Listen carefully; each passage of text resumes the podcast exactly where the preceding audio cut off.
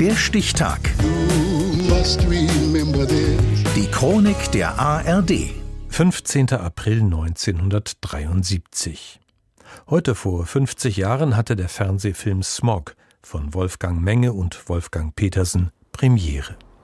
Norbert Kunze. Smog. S-M-O-G. Gebildet aus den beiden englischen Wörtern Smoke zu Deutsch Rauch und Fog Nebel.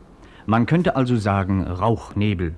Ein grauer Tagesbeginn über Essen Nord. Dicker Qualm steigt aus den Schornsteinen der Mietshäuser. Das Leben erwacht hinter trübfunzeligen Fenstern. Männer wischen rußigen Dreck von Autoscheiben. Und das Baby von Elvira Rückalla spürt es zuerst.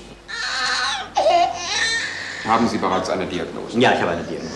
Hier ist der Smog schuld. Vielleicht ist der Smog schuld. Also hier handelt es sich um ein sogenanntes Krupp.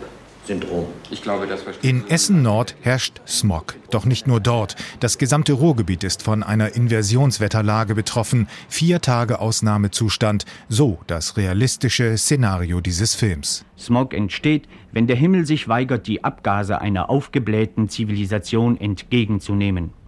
Sachlicher ausgedrückt, wenn Windstille herrscht und die sogenannte Inversionswetterlage eintritt. Die Menschen sind beunruhigt, nicht nur im Film. Beim verantwortlichen Sender WDR klingeln die Telefone. Besorgte Bürger fragen nach, ob denn alles mit rechten Dingen zugehe. Das Fernsehspiel Smog erweist sich als direkter Wirkungstreffer, so wie es die Macher geplant hatten. Smog-Alarm in Nordrhein-Westfalen. Alarmstufe 1.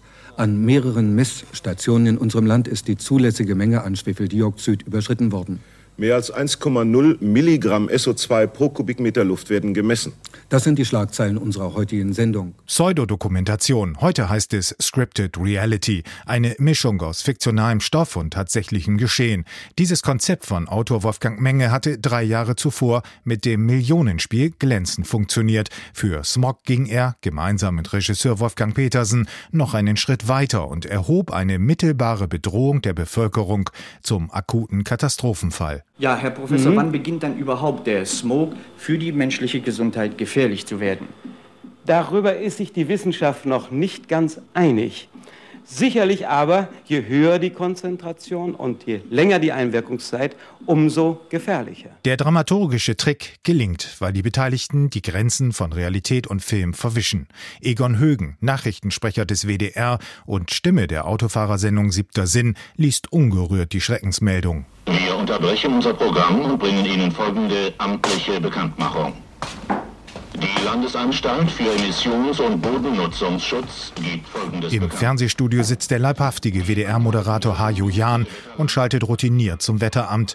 Atemlose Reporter berichten von hustenden Fußgängern und panischen Radfahrern, die sich durch den Verkehr schlängeln. Menschen kippen auf der Straße um, Frauen beklagen Löcher in den Nylonstrümpfen und Opa holt die alte Gasmaske aus dem Keller. Ja, Opa, der fährt in die Eifel.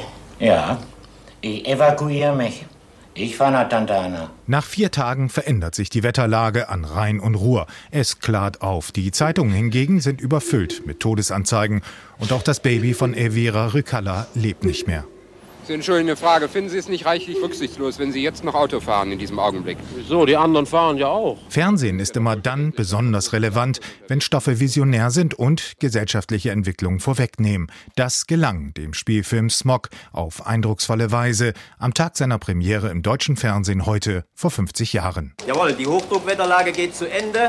Und ja, richtig, natürlich. Damit ist der ganze Spuk vorbei. Der Stichtag. Die Chronik von ARD und Deutschlandfunk Kultur. Produziert von Radio Bremen.